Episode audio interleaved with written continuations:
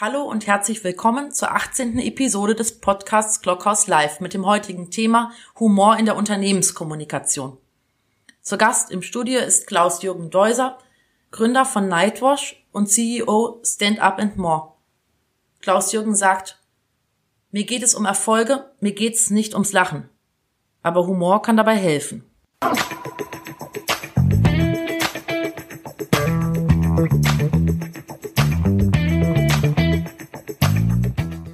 Hallo, ja. lieber Klaus Hallo. Jürgen. Ich freue mich wirklich, dass du da bist. Wirst du eigentlich immer mit im Zusammenhang mit Nightwash anmoderiert? Ist das so das, das Ding, was bei den Menschen hängen geblieben ist, oder ist das so eine Eckhart-Geschichte?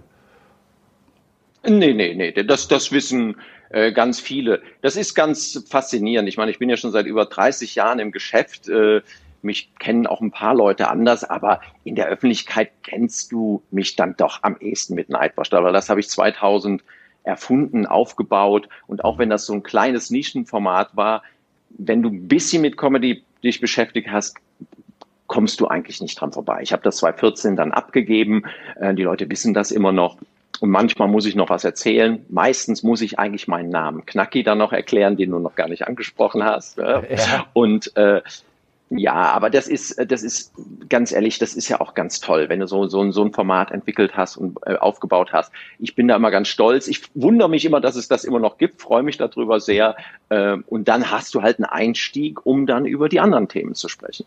Mhm, mh. Für mich wirklich ein Stück, Stück Fernsehgeschichte, die wie, wie hieß er denn, der Herr, der die Bohemian Rhapsody auf Deutsch gemacht hat? Ich bin schlecht in den Namen. Hennes Bender auch. Hennes Bender, genau. Ein, ja, ein Stückchen ah. Fernsehgeschichte für mich. Ja. Sei es drum, das ist heute ja gar nicht unser Schwerpunktthema. Schwerpunktthema ist, dass der dein Skill und deine Sicht auf Humor in der Unternehmenskommunikation. Da möchte ich einsteigen. Nichtsdestotrotz vorab natürlich die Frage, wie geht es dir? Ich glaube, der Künstlerbranche, das wissen wir alle, der geht es in der Corona-Zeit nicht so gut. Äh, ja, du hast mit Sicherheit auch Auswirkungen. Was machst du im Moment, ja. wenn du nicht auf der Bühne stehen darfst? Naja, also ich stehe gar nicht mehr häufig auf der Bühne. Ich habe mich tatsächlich von diesem ganz klassischen Bühnengeschäft ein bisschen zurückgezogen. Das heißt, ich bin eigentlich auch hauptsächlich mit Vorträgen unterwegs, äh, Mut zur Veränderung und wo der Mut herkommt äh, und mache im Prinzip so Ideencoaching und habe eine eigene Firma Stand Up More, man sieht das im Hintergrund und betreue acht Künstler und Künstlerinnen. Und mein Hauptjob ist tatsächlich, die Ideen für die zu finden, dass es weitergeht. Das heißt, bei mir ist es wirklich so, ähm, der 12. März war ein ganz einschneidender Tag. Ich sollte abends die, den Deutschen Hörbuchpreis moderieren, die Lit Cologne damit eröffnen. Das ist immer ein sehr prestigeträchtiger Job, ein Riesenaufwand. Abends hören wir von, von Tomburo, es fällt aus. Und im Prinzip ist morgens von halb acht bis zehn Uhr mein komplettes Jahr als Speaker abgesagt worden, alle die Jobs. Das ging wirklich in zweieinhalb Stunden war ein kräftiger sechsstelliger Betrag, alles war weg, alles. Da gab's, ich, ich habe jetzt noch zwei Sachen so. Und dann stehst du da und denkst, na ja, das ist schon doof. Dann hast du noch mit allen Leuten ein bisschen verhandelt und gemacht und hast gesagt, so nach zwei Monaten, ja, wird schon wieder gehen. Ja, und dann habe ich mich aber ab dem Moment auf den Hosenboden gesetzt und habe überlegt, so, was machst du? Wir haben so viele Formate entwickelt in der Zeit und Wege gefunden, also vor allen Dingen auch für meine anderen Leute, da ist es viel einfacher, dass wir ganz, ganz gut durchkommen. Ähm, aber gefühlt arbeite ich seit dem 12. März durch. Das ist das, was mich, sage ich mal, so stresst. Mich stresst gar nicht die Arbeit, aber dass die nie aufhört und dass du jeden Morgen aufstehst und denkst, so, guck mal, was sie jetzt verändern muss. Mal gucken, welche neue Regelung wieder auf dem Markt ist. Das ist schon sehr ermüdend. Ja, mhm. so. Verstehe ich. Schön zu hören, dass du durcharbeitest, dass es dir gut geht. Ähm, ja, also ich habe da wirklich ganz viel Verständnis und ich denke auch, wir müssen gemeinsam gucken, dass wir die, die Kultur nicht vom Tisch fallen lassen. Äh, da kann ich viele Kulturtreibende, egal ob das die Veranstalter, die Künstler, die Musiker sind, verstehen, dass sie da den Hilferuf abgeben. Aber auch darum soll es ja gar nicht, gar nicht gehen ja. heute und um deine. Lass mal anfangen mit der Thematik. Du hast neulich einen, habe ich einen Post von dir gesehen, ähm, da wusste ich gar nicht so genau, ist das mit Augenzwinkern oder ist das ohne Augenzwinkern? Da ging es um eine Sportberichterstattung, weil du ja auch leidenschaftlicher Läufer bist und nicht müde wirst, die Menschen zu motivieren, will nicht sagen evangelisieren, aber zu motivieren, auch Sport zu treiben, rauszugehen, was zu tun? Was, was ist da los? Was, wie, wie bist du wirklich so verbissen in deiner, in deiner Laufleidenschaft oder was, was ist die Botschaft? Nein, das ist ja immer, die Botschaft ist, äh, ganz ehrlich, es gibt also zwei Botschaften. Wenn Corona uns eins gezeigt hat, ist, dass wenn du ein bisschen gesund bist und ein bisschen auf deine Gesundheit achtest, dann hast du einfach, also dann musst du vielleicht ein bisschen weniger Sorgen und Angst um deine Gesundheit auch haben. Das heißt, äh, Sport kann schon helfen. Zweitens, Laufen ist die einfachste Sportart der Welt. Ich versuche gar nicht missionarisch zu sein. Ich bin begeisterter Läufer, aber ich weiß, wenn ich das den Leuten so missionarisch erzähle, dann machen die direkt dicht und sagen nein. Keiner muss so viel und so schnell laufen wie ich. Ich kann für mein Alter, so bin ich noch flott. Ich bin bestimmt einer der drei, vier, fünf schnellsten 800 Meter Läufer in meinem Alter oder auch 1500 und auch bis fünf und zehn Kilometer bin ich flott. Aber das ist mein, meine Leidenschaft. Was ich den Leuten mitgebe ist, versucht, lauft entspannt. Zweimal, dreimal die Woche. Wenn irgendetwas den Kopf schneller frei macht, dann ist es einfach Laufen. Und in Corona-Zeiten war es für mich ein Geschenk, weil das war das Einzige, was du einfach so machen konntest. Äh, und ja, für Laufen brenne ich. Für Sport brenne ich. Ich mache okay. gerne äh, auf der Bühne Humor und äh, arbeite mit Menschen, aber Sport ist meine Leidenschaft. Okay, okay. Schön. Also ich, ich würde über Fahrrad fahren, äh, die Distanzen, die du da Und die machen, wie ihr wollt. Äh, genau, die du da aufrufst, sind bei mir mit Laufen einfach ähm, ja, nicht mehr im Repertoire. Ähm, ja, doch, jeder kann laufen, aber, aber das ist, weil man jetzt immer sagt, ach, ich kann das nicht, meine Knie. Doch, das geht. Du, du, da muss man halt langsam anfangen, dann läuft man zwei Minuten, dann geht man zwei Minuten, dann macht man. Aber es, und am Ende ist es mir egal, ob die Leute schwimmen, Tischtennis spielen, Dart spielen, Hauptsache atmen und mhm. sie haben etwas, wo sie ein bisschen Freude dran haben. Und das finde ich, äh, ist am Sport so, so faszinierend du brauchst ein ganz klein bisschen Durchhaltevermögen und Wettbewerbsgedanken, aber der kommt auch von alleine. Mhm. Aber wenn du anfängst zu laufen, wann du Lust hast, hast du verloren. Der Spaß kommt, wenn du es acht Wochen durchgehalten hast. Mhm. So, jetzt können wir weitermachen. Okay, genau. äh, Spaß. Spaß ist ja die schöne Brücke. Äh, Spaß, Humor, lustig, witzig sein, albern sein, sehr viele Dinge, die irgendwie so in dem Kontext, ich schmeiß die Vokale mal alle bewusst in einen ja. Topf, dass, wir die, dass du die gleich so ein bisschen sortierst. Ähm, ich habe von dir gelernt, wie wichtig Humor in dem, in dem Erfolg von Kommunikation ist und dass Humor gar nicht immer, immer lustig sein muss und dass Humor auch nicht der, der, der Sinn des Lustigseins hat. Klär doch mal ein bisschen auf, warum ist für dich Humor in der Kommunikation mit so einer hohen Bedeutung und im Idealfall schaffen wir es so ein bisschen rauszuarbeiten, ja. wie lerne ich Humor, ohne albern zu sein. Ja, das ist tatsächlich, du, du kommst dann immer auf, auf, auf, das Kernproblem in Deutschland. Also im angelsächsischen Bereich ist das ein bisschen einfacher. Da ist es viel einfacher auch mal humorvoll, ironisch, Augenzwinkern zu sein. Und äh, wenn man da mal lacht, heißt das nicht, dass ich dadurch die Wertigkeit meiner Botschaft abschwäche. In Deutschland ist es tatsächlich oft so, dass die Leute gerne mal lachen und danach fragen sie einen, ähm, haben Sie das denn ernst gemeint? Stimmt mhm. das denn, was Sie da sagen? Also das heißt, du bist in einem permanenten Dilemma zwischen Unterhaltung und Wertigkeit. Du musst das so ein bisschen erklären. Mhm. Deswegen versuche ich auch Humor immer so ein klein bisschen anders ranzuführen. Mir geht es gar nicht mehr um das Lachen und um den Selbstzweck. Wenn ich Leute zum Lachen bringen will, dann muss ich auf eine Bühne gehen als Comedian. Mein Job ist es, mhm. Leute zum Lachen zu bringen. In der Unternehmenskommunikation, in jeder Form von Kommunikation ist Humor ein mögliches Tool, was ich benutzen kann, wenn ich es brauche. Und dafür muss ich natürlich dieses, diese Welt mal verstehen. Ich muss tatsächlich erstmal verstehen, wann brauche ich denn mal Humor, wann könnte es mir helfen und wann lasse ich ihn auch mal, schiebe ich ihn mal zur Seite. Mhm. Deswegen sage ich immer, Humor ist für mich erstmal ein Mindset. Also es ist weniger eine, also im zweiten Schritt auch ein rhetorisches Tool, aber es ist ein, ein Verständnis, ein Mindset. Und ganz konkret, was man lernen kann, ist, was, was Comedians können oder lernen müssen, ist ihr Publikum zu lesen. Das heißt, du hast Form, also was erzähle ich, du hast Inhalt, wie erzähle ich es, und du hast im Prinzip das, das, die Umgebung, in der du etwas erzählst. Also die Auseinandersetzung mit Erwartungshaltung. Ja. Und jeder, der in Kommunikation geht, gerade in der Unternehmenskommunikation, muss ich natürlich auch immer wieder Gedanken machen, wen will ich denn mit diesem Post, mit diesem Vortrag, dieser Rede, diesem Bild, diesem Video ansprechen und das bauen. Und das können, sage ich mal, Kommunen sehr, sehr gut, weil unser Job ist es wirklich, rauszugehen, zu überlegen, so, was denken die, wie sehen die mich, wie spiele ich damit. Das ist das Erste, was ich den Leuten versuche zu erklären, um dann zu überlegen, wann ich die entsprechenden unterschiedlichen rhetorischen Tools benutze. Mhm. Wie, wie ist deine Erfahrung? Wie funktioniert es? Seriös bleiben, trotzdem Humor zeigen oder auch Humor aussenden? Ist das, weil das ist ja so das, wo, wo ich glaube, wo sich viele Menschen sehr schwer tun. Die, wenn man mit denen unter vier Augen im Büro sitzt, sind das nette, menschliche, humorvolle ja. Zeitgenossen. Und wenn die Türen auf sind oder wenn noch die große Bühne an ist, ist das, haben die einen Stock irgendwo.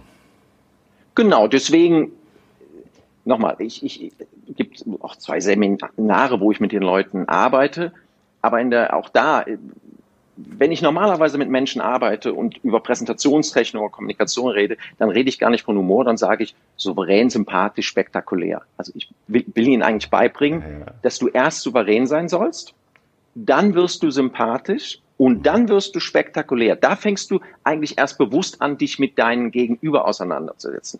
Also Humor ist quasi am Ende der Fahnenstange. Es geht mhm. nicht darum, mit einem Witz anzufangen. Es geht eigentlich erstmal darum, sympathisch zu wirken, authentisch zu wirken, empathisch zu werden. Wenn du dich mit Humor überhaupt auseinandersetzt, dann geht es tatsächlich für mich erstmal um Empathie. Und wenn du, wenn du dich damit auseinandersetzt, dann, dann spürst du, wann du mal einen Gag setzen kannst und wann du ihn vielleicht auch besser mal sein lässt. Ja, so eine simple Regel von mir ist immer, Witze gönnen an die Bar und auf die Bühne gehören Stories. Ja, weil Stories vermitteln eine, eine, Wahrhaftigkeit und so ein Witz, der ist halt ein blöder Witz. Mhm. Den erzählst du mal. Und dann ist er auch vorbei. Ja. Und ähm, ja, aber du musst halt immer wieder allen erklären, du musst das trainieren. Das ist, ja. Humor ist kein genetischer Defekt. Ja, da ist nicht jemand lustig und die anderen sind nicht lustig. Alle Babys lachen. Alle haben Spaß. Mhm. Und dann, und dann trainieren wir es weg, weil wir denken, hm, na komm, lass ich mal lieber sein. Und dafür brauchst du ein Grundverständnis. Das versuche ich den Menschen ein bisschen mit auf den Weg zu geben, weil ich glaube, wir über Empathie eine andere Chance haben, unsere Botschaften zu transportieren und auch zu verkaufen. Mhm trainieren wir weg, musste ich an meine liebe Oma denken, die leider nicht mehr lebt. Die hat mir bei der Einschulung gesagt, jetzt beginnt der Ernst des Lebens. Dann hat sie es mir bei der weiterführenden Schule gesagt. Sie hat mir irgendwie bei jedem Lebensereignis gesagt, jetzt beginnt der Ernst des Lebens. Äh, ja, so, jetzt trainieren wir uns das ja. weg. Ähm, Stimmt. Und meine Oma hat immer gesagt, äh, wenn alle Stricke reißen, bist du wahrscheinlich zu schwer für die Schaukel. Auch schön, okay. Von den Omas konnte man ganz, ganz viel lernen. Ähm, warum ist dir, ist, meine, momentan sprichst du darüber, wie geht Humor und wie du Humor auch verortest, mhm. dass es eben nicht, nicht Selbstzweck mhm. ist, dass er nicht mit witzig, mit Witze erzählen von der Bar zu tun hat. Was, was hilft mir der Humor? Also wo ist der, wo, wo ist der Nutzen, wenn ich Humor lerne, die Empathie lerne, um darauf Humor aufzubauen? Weil ich erfolgreicher bin. Ich werde so definitiv deutlich. erfolgreicher. Okay. Genau, so deutlich. Es ist einfach, es ist ein Tool, andere Menschen auf deine Seite zu ziehen. Und es ist ein Tool, selber weiterzukommen. Ich ähm, entwickle, oder ich, auch wenn ich auf der Bühne bin, bei Vorträgen, ich, ich zeichne dann immer so, so ein Graph. Damit kann man ja in Deutschland am besten was erklären. Also ich frage mich, gibt es eine Korrelation zwischen Erfolg und Humor? Ja, also ich habe quasi X- und Y-Achse und ich habe Erfolg und ich habe Humor. Und jetzt gibt's Leute, die haben keinen Humor und sind auch nicht so besonders erfolgreich. Die nennen wir normalerweise Verhinderer. Also kennen wir Menschen, die dahin gehen, ein bisschen jammern und sagen, das geht alles nicht, schaffe ich nicht. Jetzt hast du Menschen, die auch nicht so besonders erfolgreich sind, aber die Humor haben. Das sind die klassischen Zyniker. Also Leute, die immer einen cleveren Spruch haben, nachdem alles passiert ist und sich das angucken. Dann hast du Leute, die auch nicht so viel Humor haben, aber erfolgreich sind. Das sind für mich Rechthaber. Das sind Leute, die wirklich durchgehen. Das hat aber eine sehr populistische Art und Weise. Das heißt, es gibt kein Schwarz und Weiß. Es gibt nur Schwarz und Weiß. Es gibt nichts dazwischen. Es gibt ke keine Fehlerkultur. Aber Menschen, die erfolgreich sind und Humor haben, sind Visionäre. Das sind Menschen, die eben Fehler zulassen, aus den Fehlern rausgucken, die die Dinge wieder betrachten, die Einsteins dieser Welt, die sagen, wenn ich gewusst hätte, was ich ausgelöst haben würde, dann wäre ich Uhrmacher geworden. Und er hat auch mal gesagt, auch das angesehenste Mitglied einer Schafsherde ist und bleibt ein Schaf. Und das hat für mich Größe. Das heißt, du schaffst es nicht nur auch mal über dich zu lachen, du schaffst es trotzdem bei der Wertigkeit im Inhalt zu bleiben, aber Menschen quasi auch mit auf deine Seite zu ziehen. Das möchte ich eigentlich mitgeben. Ich möchte weniger platte Witze mitgeben, dass es um immer um das Lachen geht, aber es geht darum, dass wir in solchen Stresssituationen hin und wieder durchatmen müssen. Ja, Lachen ist immer ein Ausrufezeichen gegen Angst. Das ist für mich die Stärke. Nicht das Lachen als solches, sondern das, was es auslöst und dass wir dann wieder in der Lage sind, Probleme zu lösen. Mhm, mh, mh. Das mit den vier Gruppen in dem Zusammenhang Humor und Erfolg, das muss ich mir nochmal, das höre ich in Zeitlupe mir nochmal an, das muss ich mal mitschreiben, finde das ganz spannend. Und ich hatte natürlich auch Menschen im Kopf, die, wenn du das sagst, wer, wer ist, wer hat Humor und ist nicht erfolgreich, kennen wir, glaube ich, alle Menschen, bei denen das zutrifft und wer hat keinen Erfolg und ist erfolgreich. Spätestens bei dem Wort Populisten hatten wir wahrscheinlich viele Menschen auch den gleichen, äh, den, den gleichen Donald im Kopf. Interessante, interessante Analogie. Das heißt aber, dass ich Humor wirklich wie, ist das eine Management-Ausbildung? Also kann ich das auch im, ich sag mal, hohen Alter, äh, kann ich das lernen? Weil in der Schule war immer so, wir hatten die drei Lustigen in der Klasse. Aber mhm. du sagst jetzt, es ist eben nicht, nicht Gott gegeben, sondern es ist eine, ein lernfähiges Werkzeug. Ja, also nochmal. Also man muss immer da so ein bisschen. Ich, ich bin in dieser, in diese Welt ge gelandet, weil mhm. ich irgendwann gedacht habe, wenn sich keiner um diese Marktnische kümmert, dann muss das ja jemand machen. Das heißt, ich bin studierter BWLer und Leistungssportler. Ich lache total gerne. Ähm, aber das war jetzt nicht das das, das Einzige in meinem Leben. Mhm. Meine Freunde haben mich eigentlich immer gefragt, warum bist du denn nicht Sportler oder Sportreporter geworden oder so. Und ich denke mir immer, ich bin jetzt da gelandet, wo ich hin wollte. Ich coache Menschen, ich bin Ideentuner, ich gehe mit viel Ehrgeiz, mit viel Leidenschaft an die Sachen. Aber mhm. wenn ich Humor lernen kann, dann kann das jeder. Weil ich war nicht so. Ich bin einfach daran und habe immer gesagt, wenn die sagen, Deutsche sind nicht lustig, habe ich gesagt, was ist für ein blödes Klischee? Ich habe fünf Freunde, die sind super lustig. Und dann habe ich in ähm, Investitionslehre 1 gelernt, schon in den 80ern, die, wir werden alle mehr Zeit haben, Automatisierung. Da habe ich mir gedacht, ja, Freizeit, Unterhaltung ist doch ein Markt. Und wenn alle sagen, wir sind nicht lustig, da gehst du dahin. Das ist der Markt. Und tatsächlich ist es so. Und wenn ich jetzt das heißt, wenn ich einzeln mit Leuten arbeite, dann arbeite ich im Prinzip nicht an Humor, dann arbeite ich an Ideen. Ich, das ist mein, so meine ganz, ganz große Leidenschaft. Wie finde ich neue Ideen und wie schaffe ich es, sie umzusetzen? In Seminaren, in den Trainings, eins habe ich demnächst, How to be lustig, da geht es tatsächlich darum, nicht den Humorprofis, sondern Leuten, die in irgendeiner Weise präsentieren, dieses Thema ein bisschen näher zu bringen, weil ich glaube, wenn man häufiger vor Menschen steht, mit denen arbeitet und du entwickelst ein Verständnis, nicht unbedingt wie in der Körpersprache, ich muss meine Finger so halten, dann passiert was, mhm. sondern ich muss das verstehen.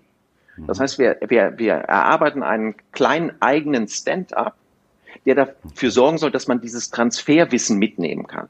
Dass man weiß, aha, so kann ich Themen aus meinem Leben so umbauen, dass Leute da unten plötzlich sagen, ah, kenne ich. Genauso ist es. Stimmt.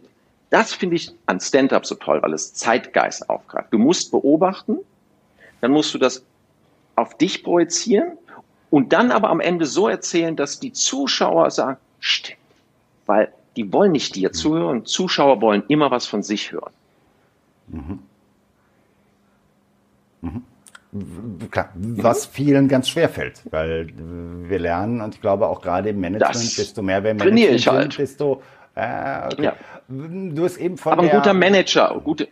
Äh, du hast eben von dieser Empathie gesprochen, die eine ganz wichtige Rolle ist, dass, mhm. dass deine Comedians äh, erstmal lernen, das Publikum zu lesen. Ähm, mhm. Das heißt, wenn ich hergehe und sage, ich habe einmal diese, dieses Storytelling, also die Idee, hast du es genannt, mhm. als, als mein, mein, meine inhaltlichen Teil der Kommunikation und lese jetzt mein Auditorium, wann ergibt sich der Humor? Ist Humor immer was Situatives und was Spontanes oder kann Humor auch im, im Kontext der Unternehmenskommunikation geplant und inszeniert sein? Und darf er das überhaupt? Äh, das darf er auf jeden Fall. Ich will nur mal das Thema Meme-Marketing ansprechen. Also was gerade in Amerika äh, mit, mit, mit Humor, wie das benutzt wird innerhalb des Marketings und der ganzen Werbung. Ähm, ich glaube, du kannst das natürlich inszenieren. Und wenn du es aber inszenierst, ist es oft einfacher, durch ein Bild, durch ein Podcast oder durch ein Video. Und das kennt man auch in der, in der Unternehmenskommunikation, dass du halt äh, zum Beispiel die Leute begrüßt, ja, und dann irgendwann machst du ein kleines produziertes Video, was die ganze Situation ein bisschen aufgreift, was dich ein bisschen menschlich darstellt. Ich habe zum Beispiel jetzt in Zeiten von Corona für ein Unternehmen, wie ich fand, eine sehr lustige Sache äh, gebaut. Die haben auch gesagt, ja, wir können jetzt keine Konferenz machen und wir können keinen Vortrag machen.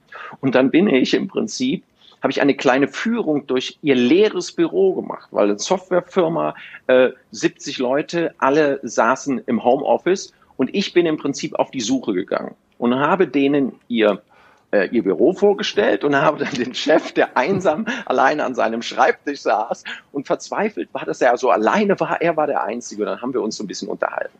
Und das fanden die total süß. Die haben mir auch gesagt, es war so lustig, aber es war auch ein bisschen herzergreifend, weil wir haben ihnen ihre Arbeitsplätze gezeigt. Ich habe so ein bisschen was erzählt über ein paar Leute, wo ich wusste, dass die da saßen.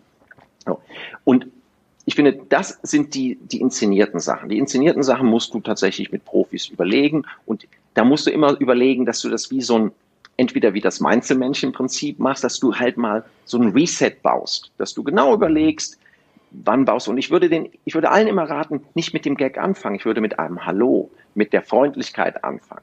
Und dann kommt was Überraschendes, so dass man das mal benutzt, damit alle wieder durchatmen und den Kopf frei machen. Ja? Dann hast du natürlich mal situative Momente. Situative Momente kannst du auch vorbereiten, indem du dir Gedanken machst, wo und wann sind wir denn heute hier? Ja? Und wenn du irgendetwas zu diesem Ort sagst, wenn du etwas sagst, was alle Leute denken, wenn du eine wenn draußen ein Wolkenbruch runtergeht und du fängst an, schön, dass wir hier sind, hier in diesem tollen, du sagst nicht einmal was zu dem Wolkenbruch, dann denken alle immer, wo ist denn er oder sie? Ja, mhm. aber wenn du dann reinkommst, ich freue mich, dass alle da sind, ich freue mich auch, dass ich ohne Rettungsschwimmen hier hingekommen, äh, Schirm hingekommen bin, dann, dann ist das schon nett. Dann hast du was Nettes gesagt und hast ein kleines Lächeln erzeugt. Mhm. Und aus der Psychologie, aus den Studien, aus der Priming-Forschung weißt du, wenn du lächelst, bist du offener für Botschaften. Ja, also es ist ja nicht so, dass ich mir das bei den, an den Haaren herbeiziehe. Und es geht halt um dieses richtige Maß. Es geht nicht um Schenkelklopfer. Es geht um Empathie, Wärme und Lächeln. So. Und deswegen, wenn du dann hinterher an die Tools gehst, du hast situative Komik, dafür brauchst du eine Riesenschublade. Mhm. Musst, dafür musst du aber mal anfangen. Du hast Witze zur Seite, brauchst du nicht. Weil das Problem bei Witzen ist, wenn neun lachen und eine Person nicht, das im Zeichen von äh, äh, Political Correctness schon gefährlich. Dann wird das aufgezeichnet und was heute okay ist, ist in zwei Jahren nicht okay. Mhm. Würde ich nicht machen. Erzählst du aber eine wahre Geschichte, auch von dir, wie du gescheitert bist und setzt da eine Botschaft drauf, wunderbar. Und dann sage ich immer, und die Zwischenlösungen sind Anekdoten. Das heißt, ihr nehmt einfach clevere Zitate, legt die anderen Menschen in den Mund, die können dann falsch sein, ja, holst du halt Einstein, holst aber vielleicht nicht das bekannteste Zitat von Einstein, ja, ja Optimismus ist auch nur ein Mangel an Information. Und so kannst du tausend kleine Sachen einbauen. Wenn du es dann drauf hast, äh, dann kannst du die, was macht man mit dem Hund ohne Beine, um die Häuser ziehen. So. Aber das sind dann Geschichten, da lachen Leute und denken schon, öh, lieber eine Anekdote, was Nettes zu nehmen. Und ich zitiere immer meinen Vater, der immer Wilhelm Busch zitiert und immer sagt, wo Sorgen sind, ist auch Likör. So, und Schack, äh, bist du schon wieder ja, einen mhm. Schritt weiter wenn du mir das jetzt so, so erklärst und erzählst, habe ich so das Gefühl, es gibt viele Menschen, die man so aus den Medien kennt. Äh, Achtung, jetzt kommt ein Kompliment an dich, sorry dafür. wo man der Meinung ist, ich kenne den nur von der, vom Bildschirm, aber irgendwie kenne ich den schon. Ist das ein Erfolgsmoment von Humor? Also, dass, dass so die, diese gefühlte ja. Nähe auftaucht? Ja, das ist vielleicht auch so ein bisschen der Unterschied zwischen, in Deutschland wird immer gefragt, äh, was ist denn der Unterschied zwischen Comedy und Kabarett? Ja, das mhm. ist ja auch immer, sagt er, ich, also wissen Sie, ich gucke nur Kabarett und du denkst immer, ja, da ist der Unterschied. Die Comedians machen machen es halt wegen dem Geld. So ist es. Ne? Die Kabarettisten wegen des Geldes. Also das ist der der Unterschied. Nein, aber also das ist so klassisch der Gag. Aber der eigentliche Unterschied ist, dass die klassischen politischen Kabarettisten von oben auf Dinge drauf gucken, die sezieren und erklären und tatsächlich Stand-up-Comedians aus dem Leben der Welt erzählen. Und die sind, die leben viel mehr davon, von dieser Authentität, Authentizität, dass die also aus sich heraus erzählen. Das ist etwas, was du immer den Amerikanern und den Engländern, die haben das viel mehr in ihrer Kultur drinne. Das haben die viel mehr trainiert, wieder natürlich zu sein. Ja? Ähm, und das ist die große Stärke. Deswegen, manchmal nach dem Kurs sagen die Leute, ich bin zwar nicht lustiger geworden, aber ich bin menschlicher geworden. Und dann denke ich mir, aber darum geht's. Ja, verstehst du, für Profis ist der Job ein Lacher pro 20 Sekunden. Mhm. Aber mir geht's darum, authentischer, menschlicher zu werden, überzeugender zu werden. Mhm. Und ich finde, gute Comedians, da hast du das Gefühl, die kennst du irgendwie. Mhm. Genau. Nur klar, nur wenn ich irgendwo eine, einen Vortrag halte, dann freue ich mich auch danach, wenn einer in die, wenn mir einer sagt, der, der Klockhaus war humorvoll, wenn einer sagen würde, der war lustig, fände ich das nicht so schön. Also da, da gibt es ja auch so eine, so eine instinktive Unterscheidung der, der Wahrnehmung. Also ich möchte gerne in meinem Berufsleben humorvoll rüberkommen, menschlich natürlich, glaubhaft, aber ich möchte ja nicht lustig sein. Ich verdiene mein Geld eben nicht mit Witzen erzählen. aber ich auch nicht. Also äh, äh, ich muss es ja auch schon wieder erklären. Ja, das finde ich, finde ich total spannend, mit, mit welcher Struktur du das angehst und dass du eben mehr auch die, den, den, den Wert und die Methode dahinter so, so, so greifbar machen kannst. Ähm, du hast eben gesagt, Humor ist auch so ein bisschen das, das Mittel gegen, gegen Sorgen, gegen Angst. Ähm, greift auch das nach deinen Erfahrungen, nach deiner Empfehlung im geschäftlichen Kontext? Kann ich da auch gerade in der Krise durch Humor unter immer unter dem Vorbehalt der Dosierung natürlich, äh, ist das auch dann ein Stilmittel? Oder muss ich ähm, die lustige Weihnachts- oder die nein, das ist im, Weihnachtsfeier abwarten? Das, auch da, es geht wirklich darum, die Situation richtig zu lesen. Der schlimmste Auftritt meines Lebens war Mitte der 90 Das war so der, das dritte oder vierte Mal, dass ich von einem Unternehmen engagiert worden bin, für so eine Feier ein bisschen, ein bisschen was zu machen. Und das muss man dazu sagen, das waren immer die, die Jobs, wo man mal richtig Geld bekommen hat. Also die armen Stand-up-Leute, man hat ja nie wirklich Geld verdient. Ja, das, das, das ist so ein hartes Geschäft. Man muss so hart arbeiten. Und dann ist der Geschäftsführer dieses äh, Sonnenbänke, haben die damals produziert, geht auf die Bühne und sagt, also ich will Ihnen nur mal allen meinen äh, Mitarbeiter, Mitarbeiterinnen sagen, ich glaube, der hat noch nicht mal Liebe gesagt, äh, ich will Ihnen nur eins sagen, nächstes Jahr um diese Zeit ist nur noch die Hälfte von Ihnen da. Und jetzt kommt hier so ein lustiger Mann, der Herr Deuser. So, das war grauenhaft. So, und jetzt stehe ich da und denke, der hat jetzt der Hälfte der Belegschaft gesagt, dass die demnächst entlassen sind und jetzt komme ich da. Und ich bin dann hoch, weil ich erstens damals dachte, oh, ich muss ja tatsächlich ein bisschen das Geld verdienen und zweitens mal habe ich gedacht, oh, ich mache den jetzt, ich gebe denen ein bisschen Hoffnung mit auf den Weg. Mhm. Bullshit. Da will dich keiner hören. Du bist okay. der, der Clown, der, das ist so schlimm. Das, mir ist sowas ähnliches noch einmal passiert und da bin ich eben nicht auf die Bühne und da habe ich denen gesagt, wissen Sie was, äh, bitte behalten Sie Ihr Geld, aber das geht nicht. Ich kann mhm. Dinge positiv verstärken, so geht's nicht. Das heißt, Du kannst dich einen blöden Witz machen, ja, und dann Leute entlassen. Das ist, also das geht in gar, gar keiner Weise. Aber auch da, du musst es verstehen. Aber du bist in einem Schicksalsschlag, eine Katastrophe, irgendwas geht schief. Und wenn du es schaffst, einmal die Leute mitzunehmen, dass man mal drüber lacht und dass man merkt, wie, wie doof und schlimm diese Situation ist, dann glaube ich, dass alle tief Luft holen Und das ist eben, das ist diese Kraft von Humor, dass du danach wieder ins, ins Arbeiten gehst, dass wir, mhm. dass du einfach gemeinsam über deinen Schicksalsschlag auch mal lachst. Aber dafür musst du empathisch sein. Du musst mhm. mit den Leuten lachen und nicht über die Leute lachen. Ja?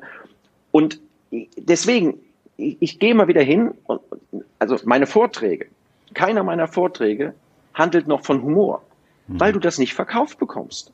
Bei mir ja. geht's um Mut zur Veränderung, wo man Mut herfindet, wie man in Entscheidungsprozesse geht, wie man Kreativität fördert, wie man Innovations fördert. Das sind meine Themen. Dann mache ich das so gut es geht humorvoll.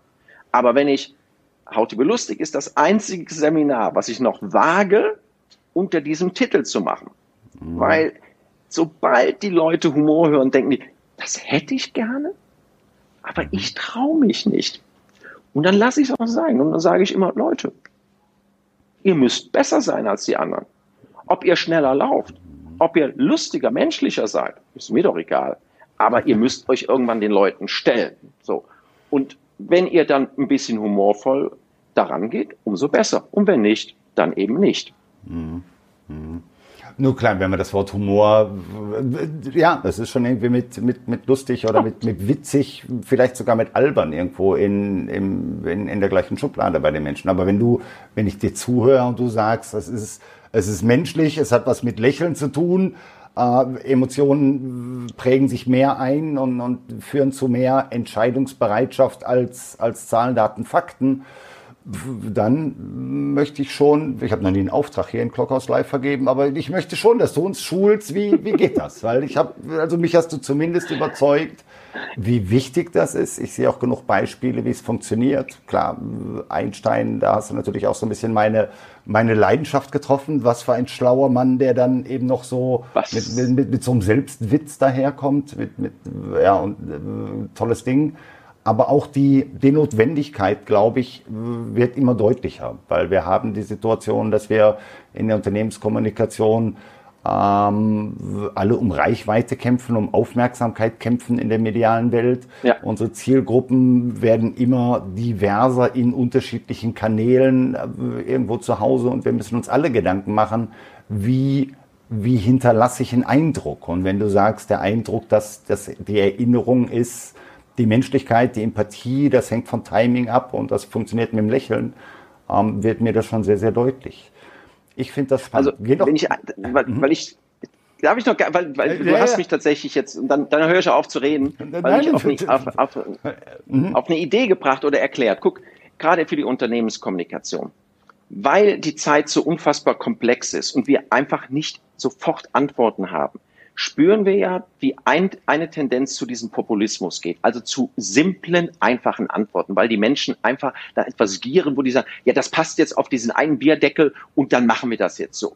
Mhm. Und ich glaube, wenn man dieser Strömung entgegensteuern möchte, dann ist der Humor, die Empathie, die Cleverness die andere Richtung. Der, weil der Humor gibt zu, dass wir nicht immer jede Lösung haben. Ich finde, wenn du etwas humorisch, einsteinig daran gehst, dann sagst du, ich kann nicht alles vorhersehen. Das ist eigentlich die Antwort, die Gegenbewegung gegen Populismus. Ja, das ist eine sehr kreative Lösung. Es ist ein Weg, der sagt, es gibt neue Lösungen, es gibt neue Wege, aber ich kenne sie nicht unbedingt und ich akzeptiere auch in einer sehr komplexen Welt zu leben, wo ich nicht sofort jedes Problem lösen kann. Und mhm dieses Mindset, das möchte ich so ein bisschen vermitteln. Mhm. Ich möchte gegen diesen Wissenspopulismus antreten. Ja, ich möchte den Menschen ein bisschen vermitteln, dass wir an unsere Kreativität glauben müssen, dass wie im Sport es aber über Training geht.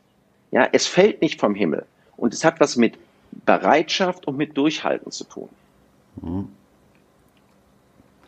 Wie können die Zuschauer von Clockhouse Live hergehen und sagen, Mensch, der Mann hat recht und der heißt gar nicht Knacki, der heißt Klaus Jürgen. Ich mag viel lieber Klaus Jürgen zu dir sagen. Der heißt Klaus Jürgen. Äh, wie schreiben die dich einfach in LinkedIn an und sagen, ich will das lernen? Oder wie?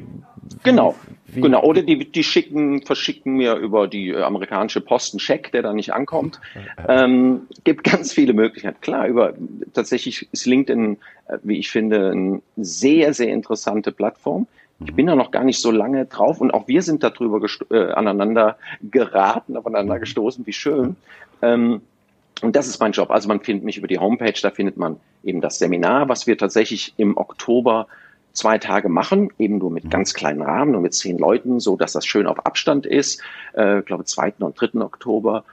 Und meine ganzen Sachen findet man dann halt über unsere Seite. So über meine, da findet man meine Firma Stand Up More, wo ich im Prinzip die Formate entwickle und auch die, die Künstler manage mhm. und ich, der als dieser Ideen-Tuning-Berater agiere. Okay, cool. Cool. Ja, ich würde mich freuen, wenn das viele Leute in Anspruch nehmen. Wir werden das in Anspruch nehmen. Äh, wie immer in guten Gesprächen, Klaus-Jürgen, die, die Zeit drängt.